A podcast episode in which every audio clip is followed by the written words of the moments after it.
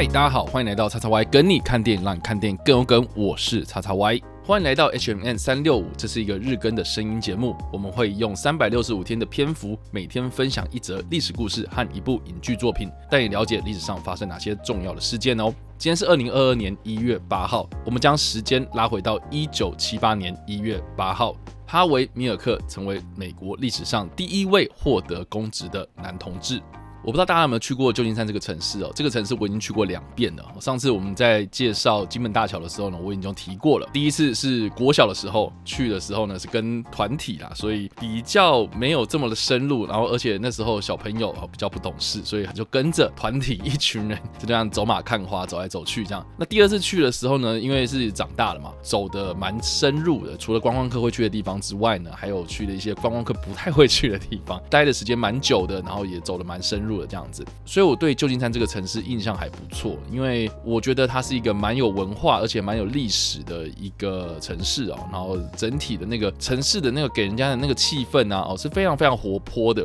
而且呢，这个地方呢也是因为推广多元文化的东西呢已经很久了，所以对于这些呃多元性别等等的这样子，就最近非常红的这个话题啊，他们在那边呢已经司空见惯了，甚至是呢还有一些街区呢一些区域呢很多同性恋者啊，或是很多的这些多元性别 LGBTQ 族群的人呢，都会去朝圣地方这样子。那我上次在介绍金门大桥的时候有提到嘛，就是说我第二次去走金门大桥的时候呢，是搭他们的城市的观光巴士哦，然后是双层的这样子。那除了去金门大桥这个行程之外呢，这个观光巴士其实是会在这个城市里面绕来绕去。那其中呢，他们就会绕到了一个叫做卡斯楚街 （Castro Street） 或是英文他们常常会讲的 The Castro 这个地方，它是旧金山当地的。一个非常著名的同志村。那这个地方为什么叫卡斯楚街呢？跟那个古巴的那个卡斯楚就是同一个字啊，但是不是同一个人哦哦，他们指的是当时墨西哥对抗美国的一个领导人物啊，叫做何塞卡斯楚这个人物哦。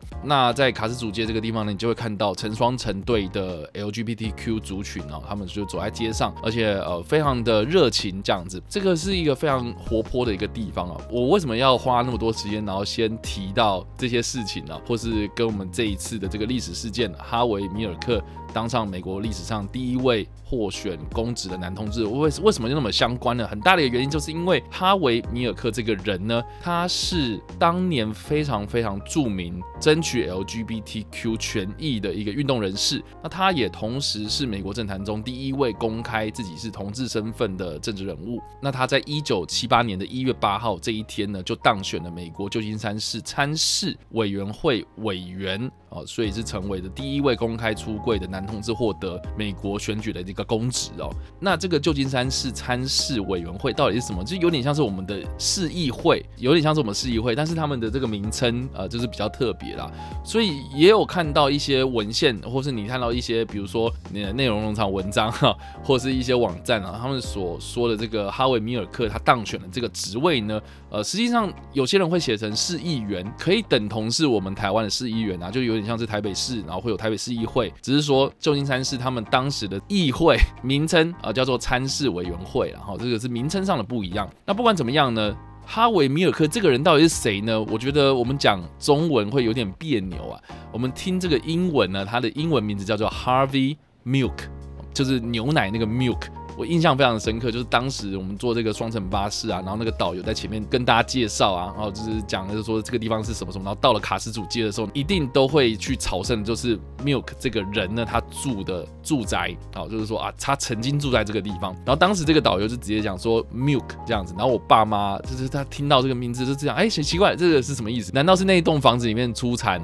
牛奶吗？还是怎样？所以在当下就是问我这样。那我就直接讲说，哦，那这边所说的这个 milk 呢，就是指这个人呐，哦，Harvey Milk 这个人。那这个人呢，他其实并不是旧金山土生土长哦，他其实是在纽约州出生跟长大的。但他一开始呢，并不是直接从政，而是从事很多这个不同的工作哦，甚至是呃从商等等的，就是有自行创业等等的。但是他到了一九七二年的时候呢，正式的移居到。旧金山的卡斯主街这个地方，那他在卡斯主街这个地方呢，就开了一家摄影店。在隔一年呢，就决定要去参选这个市议员了，选了很多次，而且连续选了大概两次吧，但是都没有选上。而且他甚至还有参加过类似像是呃加州的众议院的议员，甚至他自称是哦我是卡斯楚街的市长等等的，就是以这个 LGBTQ 族群为荣，进军这个政治圈。那当时他就是有被很多这种保守派人士所反对哦，所以民风保守状态之下呢，一九七八年嘛，他的出现呢其实是蛮饱受争议的。那不管怎么样呢，在一九七七年呢，旧金山市呢，他们就改变了议员的参选制度呢，就让这个哈维米尔克呢顺利的当上了市政监督委员会第五区的委员。那他在一九七八年的一月八号这一天呢就就任了，所以这一天呢算是在旧金山市，特别是卡斯主街这个地方的 LGBTQ 族群来说呢是非常非常重要的一天的，值得纪念的一天。那哈维米尔克他最有名的事情呢，除了是他不断的在积极的推动 LGBTQ 权益运动之外呢，他在担任市议员的十个月之后呢，他竟然被刺杀了。在一九七八年的十一月二十七日这一天呢，他和当时的旧金山市市长乔治莫斯科尼，他被同样也是选上市议员的这个丹怀特所射杀。那这件事情其实也蛮离奇的，就是说呢，丹怀特这个人呢是跟哈维米尔克同一届选上市议员的啊，但是因为他自己本身。有一些跟市长的一些不和啦，哈，就是承受不了一些压力了，所以就愤而辞职这样子。那在后来呢，他又反悔了，所以他想要重新当市议员呐，哦，但是这个市长又迟迟的不同意呢，所以就让他对这个市长怀恨在心这样子。那在当时是发生什么事情呢？就是在一九七八年的十一月二十七号这一天呢，当怀特呢，他当天早上非常早的时间点，从地下室的窗户呢进入到旧金山的市政厅，甚至是避开。开了关卡，然后就进入到这个市长的办公室里面，然后就要求这个市长要跟他见面，然后而且要谈论这个有关复职的事情。但是当时这个市长就有拒绝他，所以就让这个丹怀特非常的生气，然后就朝着市长开枪，再到隔壁的议员办公室呢，把哈维米尔克给杀害。所以。有人就说哈维米尔克可能跟这个市长是有一点点私交的哈，而且这个关系应该不是想象中的那么单纯。不管怎么样呢，这个刺杀案呢引发了很多人的讨论哦，特别是很多人的这些关注，因为毕竟第一个当上公职的男同志嘛，任期没有当满，然后结果十个月之内啊就被刺杀了，而且他又是 LGBTQ 族群的一个非常受爱戴的一个政治人物啊，所以他的死呢引发了很多人的讨论啊，而且很多人就。都在开始关注说，那丹怀特在后续法院呢要怎么样去审理这件事情呢？丹怀特因为杀害了市长跟哈维米尔克嘛，引发了很多的众怒啊，就后续引发了两件事情啊。第一件事情就是在一九七九年的旧金山骚乱，哦，这个就跟他的这个法庭的判决有关呐。啊，另外一个呢就是说，据说啦，哦，这个是据说啊，据说丹怀特他在出庭的时候呢，就要求吃很多高热量的零食，包括。Twinkie 牌的这一个奶油夹心蛋糕，还有喝很多很多的可口可乐，然后让他的这个整个人的状态呢就昏昏沉沉的，在法院上呢就直接跟这个法官讲说：“哦，我精神状况不好，吃这些零食的时候呢就有这些忧郁的症状等等的，然后还请这些精神病的专家呢来证实他的这些供词这样子。而且呢，在法庭上呢，他确实也是因为被判说有精神失常，从原本被检方控诉的有预谋性的这种谋杀罪，被改判成罪名比较轻的蓄意误杀罪，就是他不小心杀了人家这种种感觉，所以呢，他被判处有期徒刑七年八个月。毕竟呢，他身上背负了两个人命嘛，所以他被判说有期徒刑，而且还是七年八个月就可以这样子就被关一关，然后就被放出来了。这件事情的争议很大，所以呢，媒体呢就有。报道特别报道，就是说他吃甜点，然后喝可口可乐，然后让他的精神状况就是装疯卖傻这个状态呢，哦，大肆的报道，所以后续呢就有个名词叫做 Twinkie Defense，Twinkie 就是他吃的这个牌子的这个蛋糕啦，哈，Twinkie Defense 甜点抗辩，哦，就是非常的。著名的一件事情，那很显然呢，这个法院判决的结果呢，是非常的不符合大众的期待啦哈，所以呢，就引发了旧金山当地的 LGBTQ 族群呢，发动了示威游行，而且这个示威游行呢，还超过了一千多人哦，最后最后呢，就演变成大规模的骚乱，也就是所谓的1979年的旧金山骚乱。我们今天提到的这件事情呢，呃，为什么会特别拿出来提？很多人可能会以为就是说什么啊，他就是一个同性恋者，然后当上市议员。嘛，没什么大不了了。但是大家要想想看，在一九七八年那个年代啊，同性恋者，而且还是公开的同性恋者哦，他要去选这些公职，你觉得一般的美国民众会去支持他吗？哦，我觉得我相信啊，在那个时候啊，一定有很多人就是批评他哦，甚至会觉得说这个人不入流，难登大雅之堂等等的。但是也是有这样的开始。现在我们在讨论 LGBTQ 族群的这些权益的时候呢，才会有今天这么开放的风气嘛，对不对？所以我觉得这个算是一个非常非常重要的一个历史指标的代表人物，而且也是一个非常重要的历史里程碑。另外一件事情，就我觉得蛮有趣的，就是说哈维米尔克呢，他在当上市议员之后呢，或者他在竞选期间呢，有一个非常非常著名的一句名言呐，就是如果一颗子弹打进我的脑袋啊，就让这颗子弹一同摧毁每一扇封闭的心门。If a bullet should enter my brain,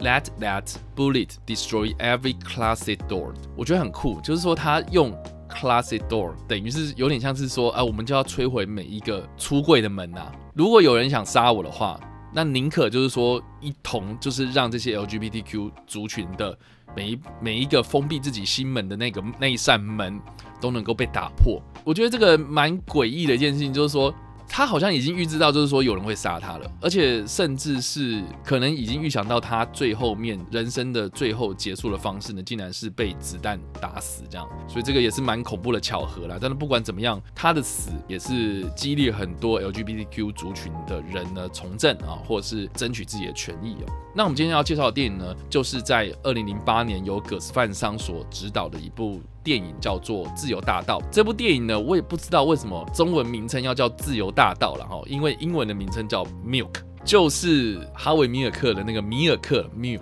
这个姓。那我觉得这部片非常非常值得一看哦，特别是如果你对于同性恋的运动，或是 LGBTQ 族群的这些议题哦，他的这个故事呢，就是在描写哈维米尔克整个的这个他从从政开始到他最后面被刺杀的过程。你可以看到当时的政治氛围啊，哦，整个那个美国的社会对于同性恋者的不公啊，很多的这些权益不彰的这个事情呢，都在这部片里面呢，能够被很写实的被描述出来。我不知道大家知不知道葛斯曼长是谁啊？他是一个美国非常著名的导演，而且同时也担任编剧、摄影师，或是音乐配乐师，或是作家等等的啊。他曾经就是以这部电影。跟《心灵捕手》两部片都有入围过奥斯卡的最佳导演。特别要提到就是葛斯曼上这个人呢，是因为他对于人物的描写上面呢，我觉得非常非常的深刻。你要说拍艺术片也好，或是拍一些剧情片也好，有些人可能会觉得说他的电影会非常的慢，或是。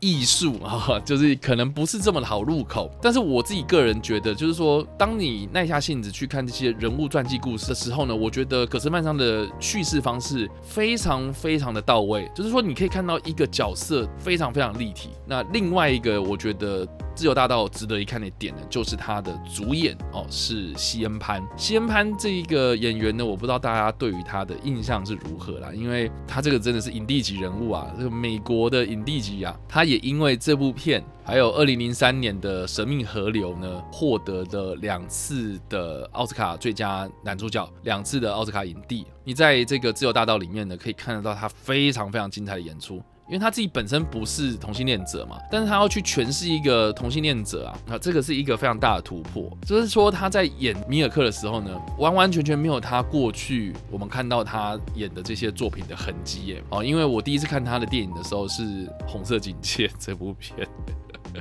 The Red Thin Line 的这个这部片，然后甚至是还有像《致命游戏》等等的这些比较阳刚性比较重的，他演《自由大道》这个里面的形象呢，又是更加的不一样。所以我觉得啊，如果你想要看到不一样的西人潘，我觉得《自由大道》这部片那真的是非常非常值得推荐。所以以上呢，就是我们今天介绍的历史事件。哈维·米尔克成为美国历史上第一位获选公职的男同志，以及我们所推荐的电影《自由大道》。不知道大家对于这个历史事件有什么样的想法，或是你有看过这部电影吗？或是在 YouTube 首播的时候呢，与我们互动哦。那当然呢，如果你喜欢我们这部影片或者声音的话，也别忘了按赞、追踪我们的 YouTube 频道、IG 以及各大声音平台喽。也别忘了在 Apple Pocket 上面呢留下五星好评，或是利用各大的社群平台推荐分享我们这个节目，让更多人加入我们的讨论哦。以上呢就是我们今天的 HMN。三六五，希望你会喜欢。我们下次再见，拜。